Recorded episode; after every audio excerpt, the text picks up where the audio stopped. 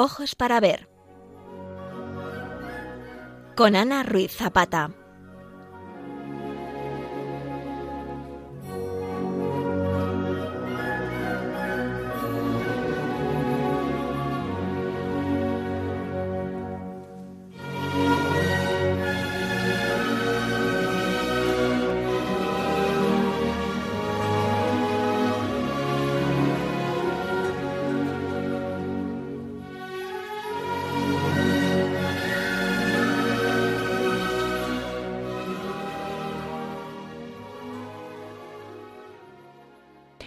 Buenos días, queridos oyentes de Radio María.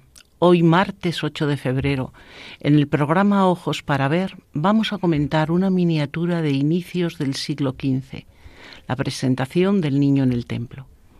Es una ilustración perteneciente a las muy ricas horas del duque de Berry, manuscrito considerado el más lujoso y exquisito de los realizados en la Edad Media. Les acompaña Ana Ruiz Zapata. El tema de la obra elegida, la presentación de Jesús por sus padres en el Templo de Jerusalén, hace alusión a una fiesta que el pasado día 2 hemos celebrado en la liturgia.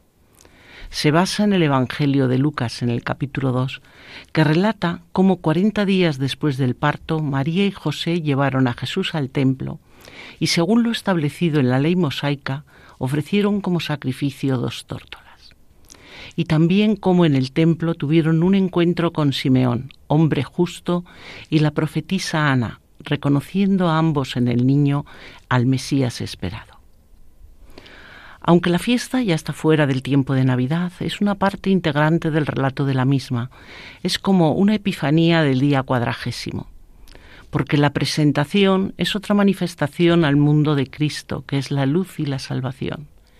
Y nosotros, no lo olvidemos, participamos de esa luz y hemos de mantener encendidas las lámparas porque las vamos a necesitar para el camino. Bueno, decíamos que la obra que hoy vamos a comentar es una preciosa miniatura de un libro de horas llamado Las muy ricas horas del duque de Berry, un códice del siglo XV iluminado según la moda del llamado estilo internacional del arte gótico. Dicha obra está considerada como la más bella de cuantas de su tipo se conservan. En palabras del escritor francés Henri Malot, que fue conservador del Museo de Chantilly de 1931 a 1948, no hay en el mundo pinturas más exquisitas que las que se encuentran en este manuscrito. El manuscrito en el museo se encuentra conservado en una caja de madera cubierta con una placa de plata cincelada. Pero a su vez existe un cofre mayor y también precioso que lo cobija, el Museo Condé de Chantilly, al que vamos a dedicar nuestras primeras palabras. En la región de Île-de-France, a unos 38 kilómetros al norte de París, se encuentra Chantilly, que es con Versalles y Fontainebleau una de las joyas más preciosas del patrimonio nacional francés. Se trata de una ciudad bellísima, creada alrededor de su famoso castillo y rodeada por 7.800 hectáreas de bosques, los bosques de Armenonville y Dalate, y está además llena de atractivos. Por ejemplo, mm, si nos gustan los caballos, tenemos que saber que desde el siglo XVIII la ciudad de Chantilly tiene la consideración de capital francesa del caballo, porque en su entorno hay estabulados más de 3.000 pura sangre. Es muy famoso su hipódromo que acoge carreras desde 1834 y ocupa una superficie superior a 60 hectáreas. Pero además es todo un monumento histórico aún vivo porque todos los años se celebran unas 200 carreras, entre ellas algunos premios hípicos muy prestigiosos. También es famosa por la belleza de sus encajes.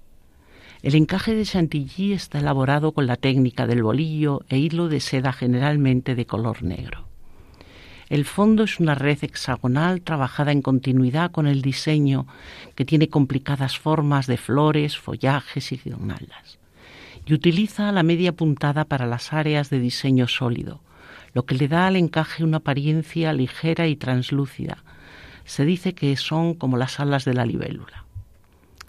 El origen de la fama de estos encajes está en el siglo XVII. se adjudica a la duquesa de Longueville, que enseguida quedó fascinado por este tejido de tacto tan suave, tan sedoso, pero en realidad fueron dos damas españolas, dos damas que reinaron en Francia, quienes los pusieron de moda. La primera, en el siglo XVII, fue la infanta María Teresa de Austria, esposa de Luis XIV, y la segunda, ya en el siglo XIX, la emperatriz Eugenia de Montijo. Bueno, si somos golosos, también Chantilly es interesante porque es la cuna de la crema Chantilly, una nata montada con esencia de vainilla y azúcar glas que fue ideada en el siglo XVII por François Batel, un cocinero de origen suizo que servía en las cocinas de Luis II y que murió trágicamente a los 40 años en este lugar. Se cuenta que en 1671 se había organizado tres días y tres noches de festejos en honor del rey Luis XIV que había visitado Chantilly. Pero el cocinero se sintió deshonrado porque la marea de la mañana se había retrasado y el pescado no llegaba, y en consecuencia al segundo día se suicidó. El relato de esta tragedia nos lo cuenta la marquesa Madame de Sévigné en una carta que dirigió a su hija, pero también ha sido llevada al cine recientemente por el cineasta Joffé en una película que se titula como este protagonista Batel. Pero desde luego en Chantilly lo más importante es el excepcional patrimonio histórico y artístico que encontramos en el castillo. Porque entre 1386 y 1897 Chantilly fue posesión y residencia de sucesivos linajes y familias de la más alta alcurnia aristocrática y por eso pues guarda un legado cultural que es único en Francia. Al principio se trataba de un castillo fortificado, lo que es el actual Grand Château, y estaba construido sobre un peñasco y rodeado de marismas. Fue muchas veces saqueado durante la Guerra de los Cien Años y después, a finales del siglo XIV, adquirido por la familia Rogemont.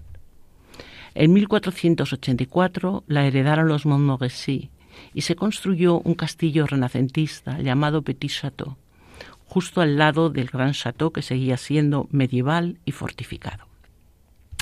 Pero fue el príncipe Luis II de Condé quien transformó en el siglo XVII Chantilly en un fastuoso castillo barroco, capaz de rivalizar con Versalles, y llevó allí una brillante vida de corte.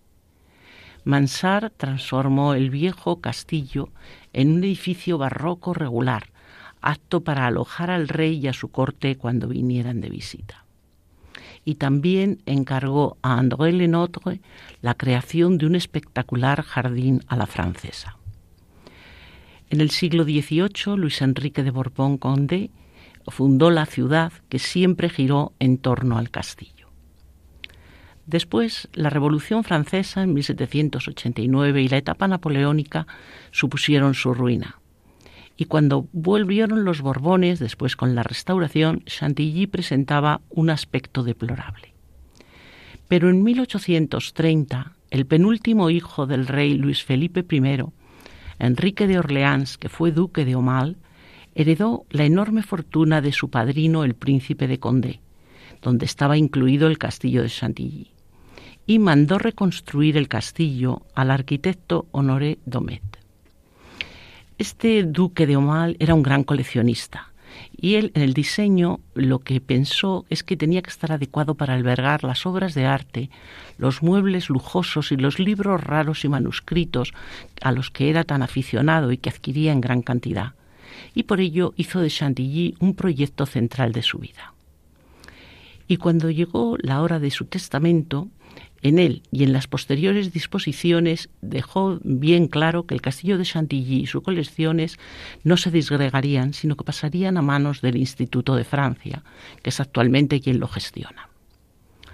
Con el nombre de Museo Condé, nosotros nos encontramos ahora a este edificio, es un museo, como museo es poco conocido fuera de Francia porque no puede prestar obras a otros museos y además ha de mantener esencialmente intacto el despliegue de sus obras tal como el duque decidió. Pero esto le convierte a su vez en un museo de ambiente que conserva la organización y decoración originales y donde sigue vivo el encanto del siglo XIX es decir, que sigue siendo el cofre de tesoros, pero muy bien conservados. Presenta cinco grandes espacios que siempre que vayamos allí podemos explorar. Por un lado están los jardines, 115 hectáreas de parques y jardines, uno de los espacios ajardinados más importantes de Francia, y además con distintos estilos, porque aparte del jardín francés del XVII, eh, después se añadió uno angloasiático en el siglo XVIII y en el siglo XIX un jardín de tipo inglés. En segundo lugar, es obligada la visita a las caballerizas, que forman parte de las reformas y ampliaciones que hizo el duque de Borbón, jefe de la familia Condé en el siglo XVIII son un ostentoso edificio autónomo de una planta con unos pabellones laterales y un antecuerpo central. Y además que milagrosamente no se vio afectado durante todos los problemas de la Revolución. Es muy grande y en su momento podía albergar hasta 240 caballos y los 500 perros que se utilizaban para ir de caza por los extensos bosques de Chantilly. Después tenemos las salas de palacio, maravillosamente decoradas con muebles, objetos ornamentales, grandes obras pictóricas, las galerías de arte, que contienen la segunda colección de pintura antigua más importante de Francia, va justo detrás del Louvre. Y además permiten un acercamiento, como decíamos antes, a la museografía del siglo XIX. Y el gabinete de los libros. Gabinete de los Libros es muy bonito, está planteado a dos niveles. La arquitectura del lugar es tan impresionante como la colección que nos muestra que son cerca de 60.000 volúmenes. Y en este espacio es donde nos vamos a detener porque se encuentra la obra que nos interesa hoy. Vamos a hacer una primera pausa musical que nos sitúa en los momentos de esplendor del castillo de Chantilly en el siglo XVII. Para ello escucharemos Principio de la fiesta, que pertenece a la banda musical compuesta por Ennio Morricone para la película Batel, dirigida por Joffé en el año 2000, y acompaña al momento del inicio de los festejos que en Chantilly se ofrecen a la corte de Luis XIV. Hemos buscado una banda sonora porque las bandas sonoras forman parte de un género dentro de las subdivisiones de la música contemporánea pero es música con mayúscula cuando la compone un genio de, en fin, de la talla de Morricone aunque sea un arte aplicado a otro arte.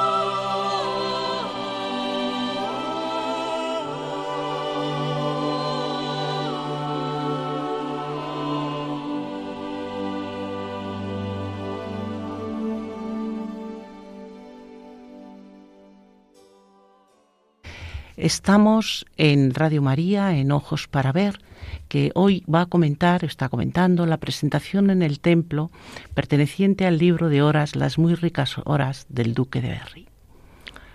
Vamos a centrarnos, hemos estado paseando un poco por Chantilly y ahora vamos a centrarnos en la biblioteca donde se guarda el manuscrito al que pertenece esta miniatura.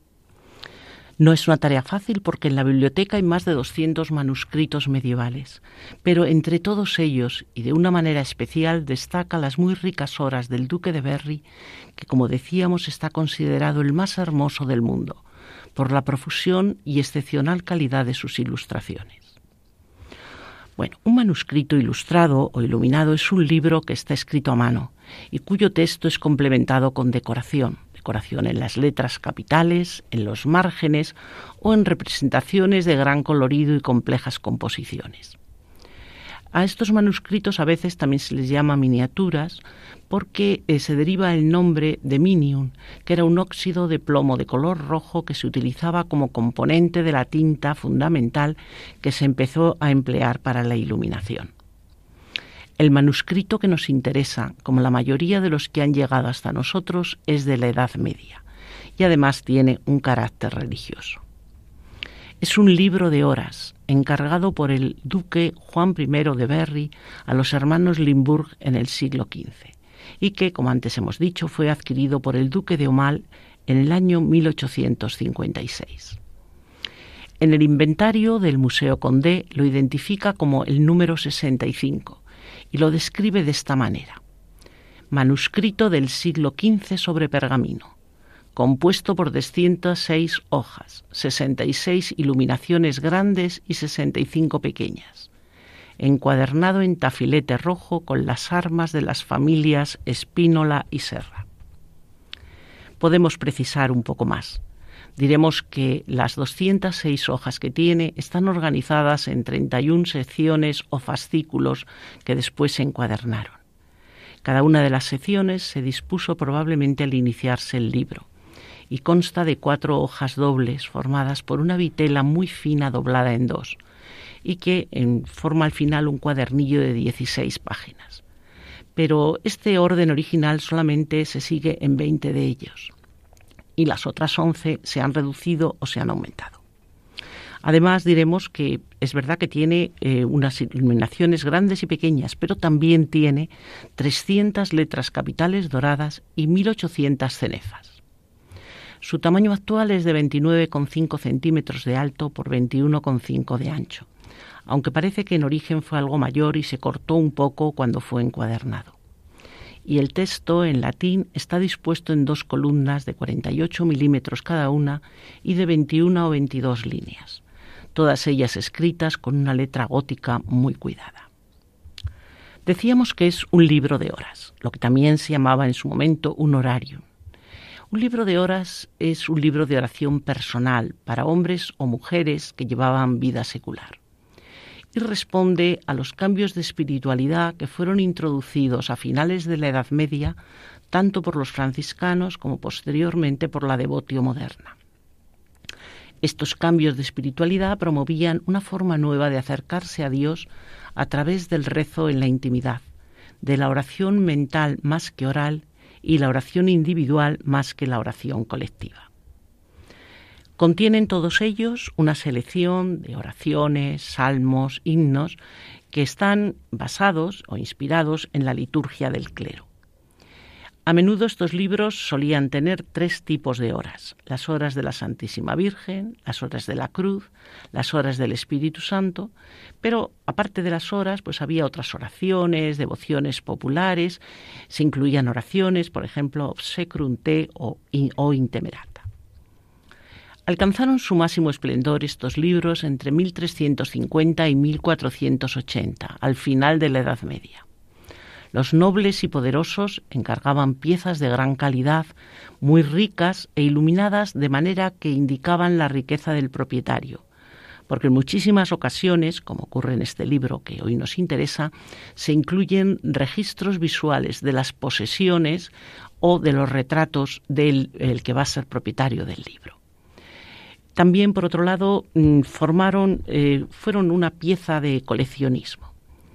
En su texto se muestran siempre caligrafías muy cuidadas y múltiples adornos adecuados al destinatario, porque todas estas características los convertía en lo que querían y debían ser libros únicos e irrepetibles. Los libros de hora, sin embargo, nunca contaron con el beneplácito explícito de las altas esferas eclesiásticas. Es verdad que eran consentidos, pero era por el poder de sus propietarios.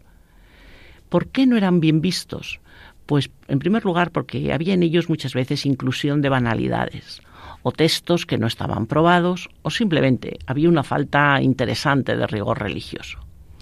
Por eso la reforma litúrgica del Papa Pío V en el año 1570, apoyada en las resoluciones del Concilio de Trento, las prohibió. Y a partir de ese momento ya nunca más se hicieron libros de hora. Bien, volvemos a nuestro manuscrito y recordamos, volvemos a recordar, de que los especialistas, de una manera unánime, la consideran como la última gran obra de la iluminación medieval. El comitente de la obra, de esta obra tan suntuosa, fue Jean de Francia, el primer duque de Berry, hijo, hermano y tío de tres reyes de Francia, y que aparece con el esplendor de su corte en varias ilustraciones del libro. El duque de Berry vivió entre 1340 y 1416. Como político, mejor no hablamos de él, pero sin embargo fue un gran mecenas y coleccionista. Vivió rodeado de pintores y escultores, compró muchísimos libros y obras de arte, tuvo como una permanente fiebre además constructora de palacetes y de castillos. Y sobre todo fue el bibliófilo más acaudalado y amante del arte tardomedieval francés llegó a reunir centenares de códices, entre ellos quince libros de hora, pero ninguno del nivel de las muy ricas horas. Con respecto a los artistas que trabajan en el libro, en la elaboración del libro, que fue muy larga y muy compleja, intervinieron muchas manos. Algunos especialistas hablan de hasta 27. Pero los más importantes artistas, y a los que se debe la página que hoy nos interesa, son los hermanos Limburg. Paul, Hermann y Johann eran oriundos de Nimega, Holanda, y eran los miniaturistas más afamados de la época. Estaban ya activos a principios del siglo XV en Francia, trabajando para Felipe el Atrevido, duque de Borgoña. Después de la muerte de este, que ocurrió en 1404, fueron empleados por su hermano Jean, duque de Berry, hasta su muerte, que fue en la epidemia de peste de 1416. Los Limburg eran unos artistas que conocían muy bien las grandes corrientes del arte de su tiempo. Por una parte, la influencia italiana, que revelan en su conocimiento de obras muy concretas de las escuelas florentina, sienesa y del norte de Italia. Y esto lo veremos cuando nos detengamos un poco más en la ilustración de la presentación. Después conocían y aplicaban la tendencia a la elegancia manerada de las formas propia del estilo internacional, con ese énfasis en líneas curvas y refinamiento de proporciones que los caracterizan. Y además añadían un nuevo elemento de observación naturalista. Ellos consiguieron sintetizar, sin perder su originalidad, todas estas corrientes y consiguieron obras de una gran frescura narrativa y una libertad compositiva que será nueva en los códices iluminados. El primer encargo que tuvieron para Jean de Berry fue iluminar un libro hoy conocido como Las Bellas Horas del Duque de Berry, que está en The Cloisters en el Museo Metropolitano de Nueva York. Las partes más antiguas de ese libro ya habían sido realizadas por otros artistas, pero los hermanos Limburg continuaron y acabaron en 1409, para gran satisfacción del duque, que entonces les encargó otro proyecto mucho más ambicioso, ya no eran las bellas horas, sino las muy ricas horas. Es decir, el, libro, el manuscrito del que ahora estamos hablando. Para este libro el duque mandó simplificar la parte textual para así poder expandir las partes iluminadas. Y del total proyectado, que eran 66 iluminaciones grandes y 65 pequeñas, los Limburg realizaron 35 grandes, entre ellas la presentación, 25 pequeñas y una página compuesta. El libro se inicia con el calendario, como todos los libros de horas. El calendario que fija las grandes fiestas litúrgicas, los santos más importantes, además de los propios de cada región o país. En el caso de este libro aparecen imágenes a página entera en las que las labores tradicionales o escenas cortesanas se suceden frente a magníficos paisajes y en cada uno de estos aparece, en el fondo, alguno de los famosos castillos propiedad del duque o del rey francés. La única excepción es el mes de enero. Van coronados además por una media luna en la parte superior y ahí se puede ver a la deidad planetaria que gobierna cada mes, así como el correspondiente signo del zodíaco. Tras el calendario vienen las horas de la Virgen, que están decoradas con eh, distintos temas. La Anunciación aparece en Maitines, la Visitación en la Tercia, la Epifanía en hora sexta, la Presentación en el Templo en la hora nona, la huida a Egipto en vísperas y la coronación, por último, en completas. Y tras ellas, como decíamos que es normal, pues están las horas de la cruz, las del Espíritu Santo, las de la Pasión, algunos pasajes evangélicos seleccionados, salmos y otros muchos elementos secundarios. Pero en la ejecución de esta obra la peste se cruzó en el camino de su ejecución y en 1416 fallecieron los tres hermanos pintores y también el duque de Berry. Y así quedó truncado su sueño de ver terminado el códice. ¿En qué estado quedó? A su muerte lo podemos saber porque tras su fallecimiento se hizo un atestado de inventario y valoración de sus bienes que se conserva actualmente en la Biblioteca de Santa Genoveva de París. Y ahí se puede leer que en un cofrecillo hay varios cuadernillos de unas muy ricas horas que hicieron Paul y sus hermanos, muy ricamente historiadas e iluminadas, tasadas en 500 libras. Pues así, como fascículos sin encuadernar, permanecieron durante 69 años, a pesar de que, como hemos visto, el valor de la tasación era altísimo. En el año 1485, el duque Carlos I de Saboya heredó la obra y encargó al francés Jean Colombe, otro excelente maestro de la miniatura, que retomase y finalizase el manuscrito, algo que éste hizo con su propio estilo e incluyendo al duque y a su esposa como orantes en una de las escenas. Después que estuvo acabado, sin embargo, sus avatares siguieron, fueron incontables, porque Carlos I de Saboya murió en 1489 sin herederos directos, y las muy ricas horas, que estaban terminadas de pintar pero sin encuadernar, pasaron a manos de su primo Filiberto II de Saboya. Este Filiberto murió muy joven, con solo 24 años, en 1504, y su viuda Margarita de Austria, que era la tía y madrina del emperador Carlos, se las llevó, se llevó este libro, Las muy ricas horas, a los Países Bajos. Pero estaban todavía sin encuadernar, según reza el inventario de bienes de su difunto marido. Pasaron después a manos del tesorero del emperador Carlos V, Jean Ruffaut, señor de Neville, y más tarde, y no se sabe bien cómo, a manos de la familia genovesa Espínola, que estaba al servicio de la corona de España en los territorios de Flandes. Parece ser que la primera encuadernación le fue dada por Margarita de Austria, pero la exquisita que actualmente podemos ver, de tafilete rojo, lleva las armas de los Espínola, por lo cual pues, ya sabemos que fue dada por esta familia aunque posteriormente las muy ricas horas fueron propiedad de otra familia genovesa, los Serra, y ellos grabaron la sierra característica de su heráldica encima de la de los Espínola, y la modificaron y así es como se conserva en la actualidad.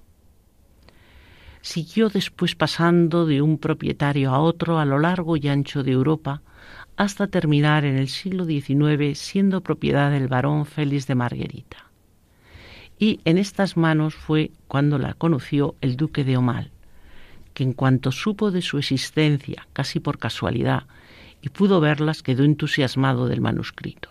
Lo compró y lo llevó a Chantilly, donde hoy, como ya hemos dicho, se conserva.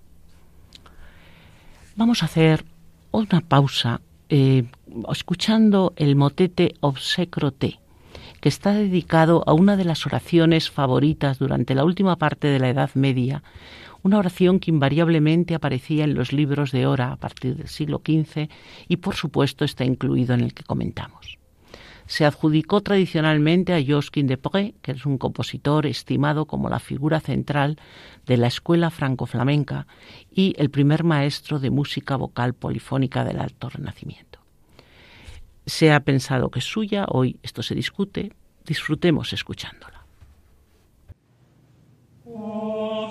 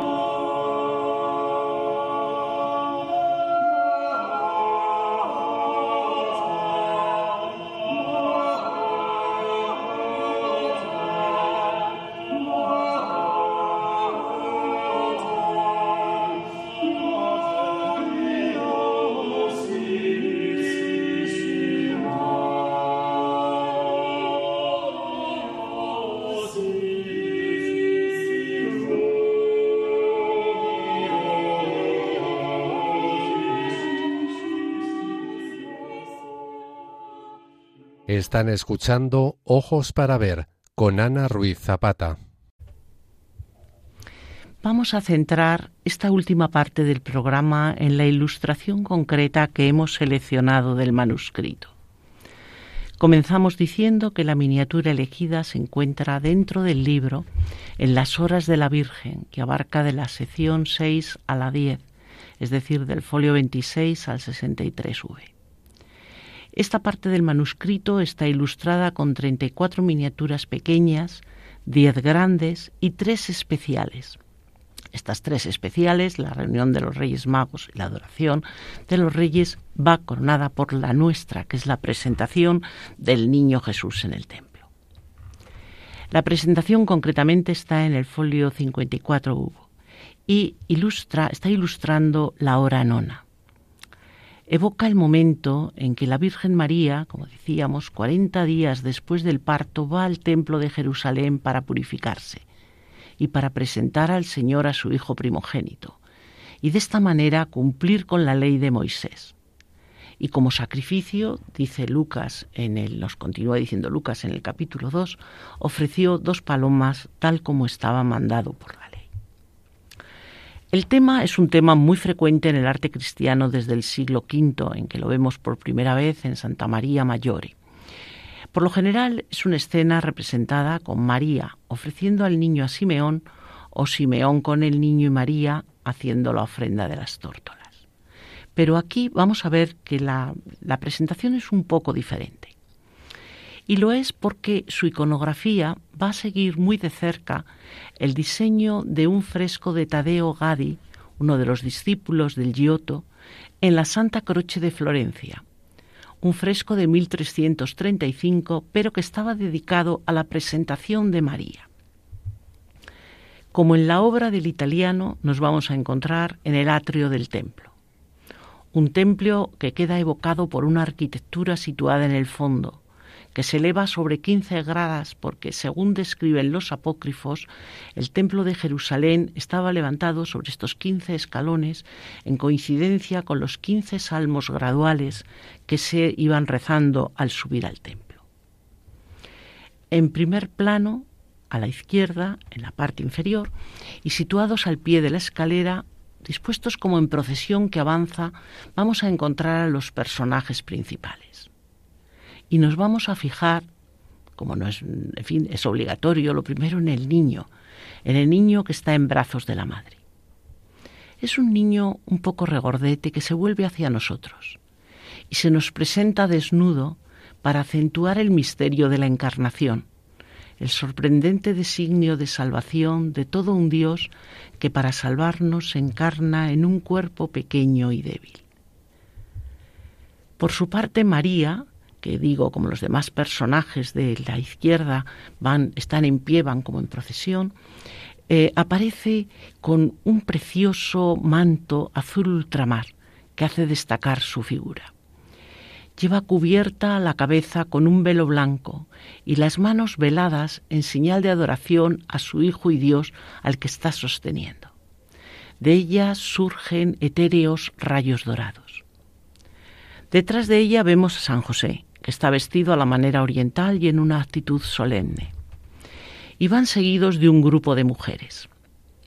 Por delante, precediéndoles, aparecen tres niños, uno de los cuales parece que ya comienza a subir. Adelantada al grupo y parada en el segundo escalón, prácticamente en el centro de la composición y vuelta hacia nosotros, vemos la figura de una mujer joven que lleva en un cesto las palomas para el sacrificio.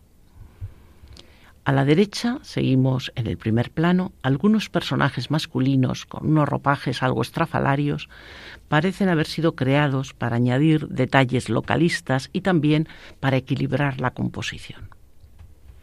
Al fondo en alto está el templo. Su arquitectura está presentada a modo de un corte transversal que nos permite ver el interior con detalle. Es una arquitectura de tipo gótico italiano, cosa que podemos reconocer en el tipo de arcos, en cómo son exactamente las bóvedas, el tipo de, iluminación, cómo son los vanos, o la utilización de mármoles de colores, cosa que no se hace, por ejemplo, en el gótico francés. Las bóvedas han sido teñidas de un rojo intenso, lo que acentúa la solemnidad de todo el rito. Y en pie a la entrada esperan un personaje principal que va ataviado como un sumo sacerdote y varios acólitos que le rodean. En la esquina superior izquierda hay un palacio de altas torres y en sus ventanas unos vecinos, unas personas que eh, están contemplando la escena. Vamos a recordar que la iluminación de manuscritos fue una de las principales artes suntuarias en la Europa occidental a lo largo de la Edad Media y que suponía una tarea primero muy laboriosa porque requería tiempo, destreza manual y conocimientos. Pero además era una tarea muy costosa porque era elevado el precio, en primer lugar, de las sustancias, sustancias la mayoría importadas o de complicada preparación. Pensemos, por ejemplo, en las tintas metálicas o en el lapislázuli. También era costosa por la, difícil accesibilidad de los productos al mercado. Eh, la goma arábiga venía de África, el azul, uno de los azules venía de Alemania y el otro de Afganistán y por la manufactura y aplicación de algunos materiales como los pigmentos laca o los panes de oro, que solamente era posible que lo hicieran artistas muy cotizados. En el análisis formal que vamos a hacer ahora de la obra, podremos apreciar algunos de estos aspectos.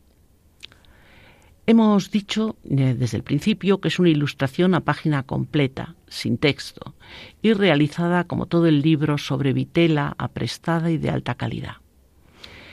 El tamaño de la página es 29,5 centímetros de alto y 21,5 centímetros de ancho, pero la ilustración se encuadra en un rectángulo vertical de 18 por 14,5 centímetros, coronado por otro menor dispuesto en horizontal que tiene 10,5 de ancho por 2,5 centímetros de alto. Deja así unos márgenes en la parte superior, inferior y los laterales de la hoja. El proceso de realización de esta pintura, pues suponemos que sería la habitual de todos los manuscritos iluminados de la época. La pintura no empezaba hasta que no se había acabado la caligrafía, una caligrafía, como hemos dicho, muy cuidada y que en este caso fue realizada por el amanuense del duque, Yvonnet Le Duc. Después eh, iba precedida siempre de la elaboración de un bosquejo que se hacía sobre una tabla de cera, que eran más o menos así los cuadernos de, de bosquejo de la época. Y después el diseño se trazaba sobre la vitela. Generalmente este diseño quedaba cubierto con la pintura, pero sus indicios se pueden apreciar en el caso de algunas iluminaciones que no están acabadas del todo, como es el de la página 28. La iluminación empezaba siempre en los cielos, el fondo y los monumentos. Después se pasaba a los primeros planos y los personajes y por último se, eh, se iban haciendo las cabezas y los rostros. La técnica utilizada es pintura alaguada, que ha utilizado como, como aglutinante goma arábiga para fijar así su adhesión en la superficie ha sido aplicado con unos pinceles finísimos y seguramente los artistas acompañados y ayudados por lupas, y se extendió en capas sucesivas de oscuro a claro a través de pinceladas muy cortas y muy finas, por lo tanto no identificables, que van siguiendo el contorno de las formas. Los Limburg son excelentes dibujantes, la calidad de la línea es excepcional pero el efecto general que tenemos en la pintura eh, se debe más a la coloración que al dibujo, porque la riqueza cromática es asombrosa, a pesar de que se usan pocos pigmentos. Tengamos en cuenta que antes de que llegue la, industrialización y los colores químicos industrializados, pues el artista podía disponer de un número bastante limitado de, colores, de, pigmentos. Eh, generalmente en la Edad Media se habla del número 7, empezando por el, negro, por el blanco, terminando por el negro y yendo de los más luminosos a los menos luminosos. Bueno, pues aquí podemos reconocer, por un lado, el blanco, el blanco cerusita y el negro de carbón. Podemos reconocer dos azules. Uno es el azul ultramar, que es un azul bellísimo, profundo, transparente, que es, digamos, como la característica de todo este libro. Aquí en esta ilustración lo podemos ver en los cielos, en el manto de la Virgen y del sacerdote, Es un azul que está hecho con lapislázuli, que es un costosísimo mineral traído de Oriente. Y además que tiene un proceso muy difícil de aplicación. El otro es el azul de Alemania, que se obtenía de minerales de cobalto. Es menos transparente y podemos apreciarlo en el atavío de la portadora de ofendas. Hay además dos verdes, el verde malaquita, llamado verde de Hungría, y otro verde que se obtenía del iris silvestre. Tres rojos, el rojo vermellón, el rojo de Minia y el rojo de tierra sanguina. Al que podemos añadir, además, podemos añadir aquí en, en este capítulo de los rojos un rosa especial que se llamaba el rosa de París hay dos amarillos de origen mineral y un violeta, que en realidad más que violeta, porque el violeta violeta no se obtuvo hasta que no se pudo obtener en un laboratorio. Entonces es una especie de morado, un morado tirán, que es como un azul ennegrecido, se llamaba subniger. Y, y bueno, pues estos son los colores a los cuales tenemos que añadir algo que es muy habitual en los manuscritos y que además les da un punto muy especial, que son las tintas metálicas. Nosotros aquí vamos a ver el oro eh, que se ha usado como pigmento, es decir, es oro molido, lo que llamaban en la época aurum liquidum, y que se ha aplicado con un aglutinante a pincel. En otros momentos y en otras ilustraciones nos encontramos los panes de oro, pero aquí es el aurum liquidum. Podemos reconocer su presencia embelleciendo las vestiduras, por ejemplo, en los bordes del manto de María, en el aureolado del niño y en la Virgen en esos tenues rayos que aparecen en torno a su cabeza. Como siempre en la pintura, la luz aquí está hecha a base de color, pero sobre todo la luz es color en la estética medieval, porque desde el siglo XII el color se entiende no como croma, sino como valor, es decir, como luz y oscuridad. La aplicación de los colores ha sido en capas más o menos transparentes y esto ha permitido utilizar el tono claro del pergamino como efecto de luz y así graduar oscuros y claros y esto ha permitido además representar los volúmenes. Sin embargo, cuando miramos el conjunto de la ilustración vemos que la luz atmosférica representada es una luz difusa, una luz irreal que no crea sombras y que da a la obra una apariencia estética que es muy similar a la de los esmaltes. La escena está contemplada desde un punto de vista elevado con la línea del horizonte a nivel de ojos, y esto crea una espacialidad expandida y permite observar sin interrupciones desde el primer plano hasta el fondo. Para crear la ilusión del espacio ha hecho, han hecho lo mismo que hizo Tadeo Gadi en el fresco que antes comentábamos. Es decir, ha empleado una perspectiva oblicua que acentúa la presencia de las formas arquitectónicas. Y la sensación de planos espaciales además luego se ha reforzado con los tamaños de las figuras que van disminuyendo de escala con la aparente distancia. La composición en conjunto es muy equilibrada y armoniosa. Eh, muestra un gran sentido de relación de los colores y las luces y una gran habilidad en la distribución de los elementos y las figuras, porque vemos que no hay simetría, pero sí lo que sí hay es un, eh, digamos, un equilibrio enorme de las masas, eh, unas veces por las formas y otras por los colores. Y es muy interesante fijarse que aunque el centro de la escena parece que lo ha usurpado una figura secundaria, antes lo comentábamos, la portadora de la ofrenda, los protagonistas son fácilmente identificables por la excepcionalidad del color azul ultramar de sus vestiduras y por los trazos de oro que les van rodeando. La forma de expresión empleada por, por los artistas es figurativa, pero muy idealizada. Vamos a fijarnos un poco en los personajes. Y como las miniaturas son tan detallistas, nos permiten disfrutar de esta belleza exquisita. Nos encontramos con unas figuras alargadas, de una graciosa elegancia en las formas y en las actitudes. Las caras son muy juveniles, los dedos extraordinariamente afilados, llevan unos magníficos ropajes de líneas sinuosas y telas flexibles, sutiles drapeados, los gestos son muy amanerados, y todo esto contribuye a crear una encantadora mezcla de dulzura, de juventud, a la vez que nos da una sensación de lujo, de un lujo supremo. Si añadimos a todo esto la preocupación por lo narrativo y lo anecdótico, el rico colorido, el empleo del oro, el uso más racional de la perspectiva, la preocupación por el modelado, la ambientación. Estos eran unos aspectos que en Occidente se desconocían desde la antigüedad. y el hecho de que es una obra, una obra muy cara y refinada, tenemos que concluir que reúne todos los rasgos estilísticos del gótico internacional. Un arte cortesano que fue testigo del gusto de una sociedad principesca por el fasto y el ceremonial, incluso en las obras de tema religioso como es este caso. Un estilo, además, que destaca sobre todo en la pintura de libros. Eh, cuando hablamos de gótico internacional estamos hablando de un estilo que se desarrolló en Europa a finales del siglo XIV y principios del XV, actuando como un puente entre el gótico y el arte renacentista. Sus bases se elaboraron en la ciudad de Aviñón, que acogió a la corte papal durante todo el siglo XIV fue un foco de difusión del arte italiano del Trecento, pero también fue la encrucijada en la que confluyeron corrientes artísticas del norte y del sur, es decir, donde se encontraron la pintura sienesa y la franco-borgoñona.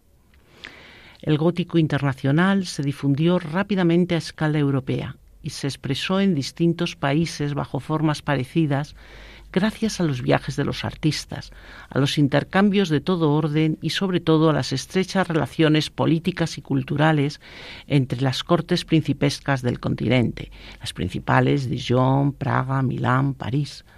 Fue un estilo artístico muy unitario, pero sus artistas, a pesar de coincidir en el repertorio formal y en la misma posición estética, supieron imprimir cada uno su propio sello al estilo universal. En cuanto al tema, decíamos en la presentación que el relato evangélico que inspira la obra es Lucas 2, 22, 38. Recuerda el evangelista que la ley mosaica establecía que la purificación de la madre y la presentación del niño había que realizarla 40 días después del parto y, según la costumbre, ofrecer un sacrificio. Ni Jesús ni María estaban obligados a seguir estas prescripciones y sin embargo por tres veces y en pocos versículos se hace hincapié en que todo se llevó a cabo en estricta obediencia a la ley de Dios. Jesús debía ser conducido al templo, pero no para rescatarlo como a los demás primogénitos, sino para ser ofrecido a Dios en sacrificio. Él era el Mesías y cumpliría su misión por medio del sufrimiento. Y en la preparación de este sacrificio, como después en su realización, en la cima del Gólgota, María tenía un papel especial. Es una fiesta muy antigua, nacida en la iglesia de Jerusalén, después eh, traída a la, a la iglesia occidental, que en el pasado se llamó la purificación de la bienaventurada Virgen María, pero desde 1969 ha cambiado el nombre por la presentación del Señor, porque es realmente esto lo que nos importa, este encuentro luminoso entre Jesús y la humanidad que le espera y en el templo mientras Jesús se ofrecía a su Padre y se abandonaba en manos de los hombres. Jesús nos ofrece la luz y la salvación.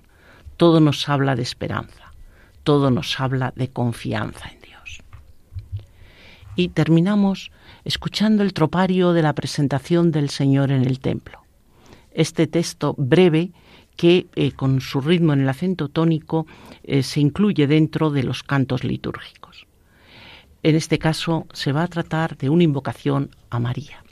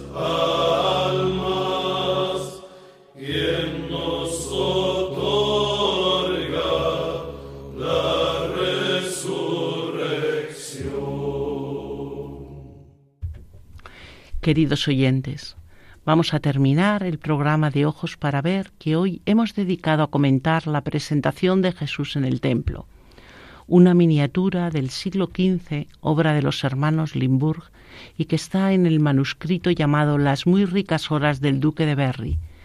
Actualmente este libro se encuentra en el Museo Condé de Chantilly en Francia. Hoy les ha acompañado conduciendo el programa Ana Ruiz Zapata. Si desean volver a escucharlo, les recordamos que pueden hacerlo en el podcast correspondiente al programa del día de hoy. Y si quieren alguna aclaración o puntualización, pueden escribir a ojos para ver 7, 7 en número, arroba radiomaria.es. Repetimos, ojos para ver 7, 7 en número, arroba radiomaria.es. Nos despedimos deseándoles todo tipo de bendiciones y les invitamos a seguir escuchando Radio María, la radio de nuestra Madre.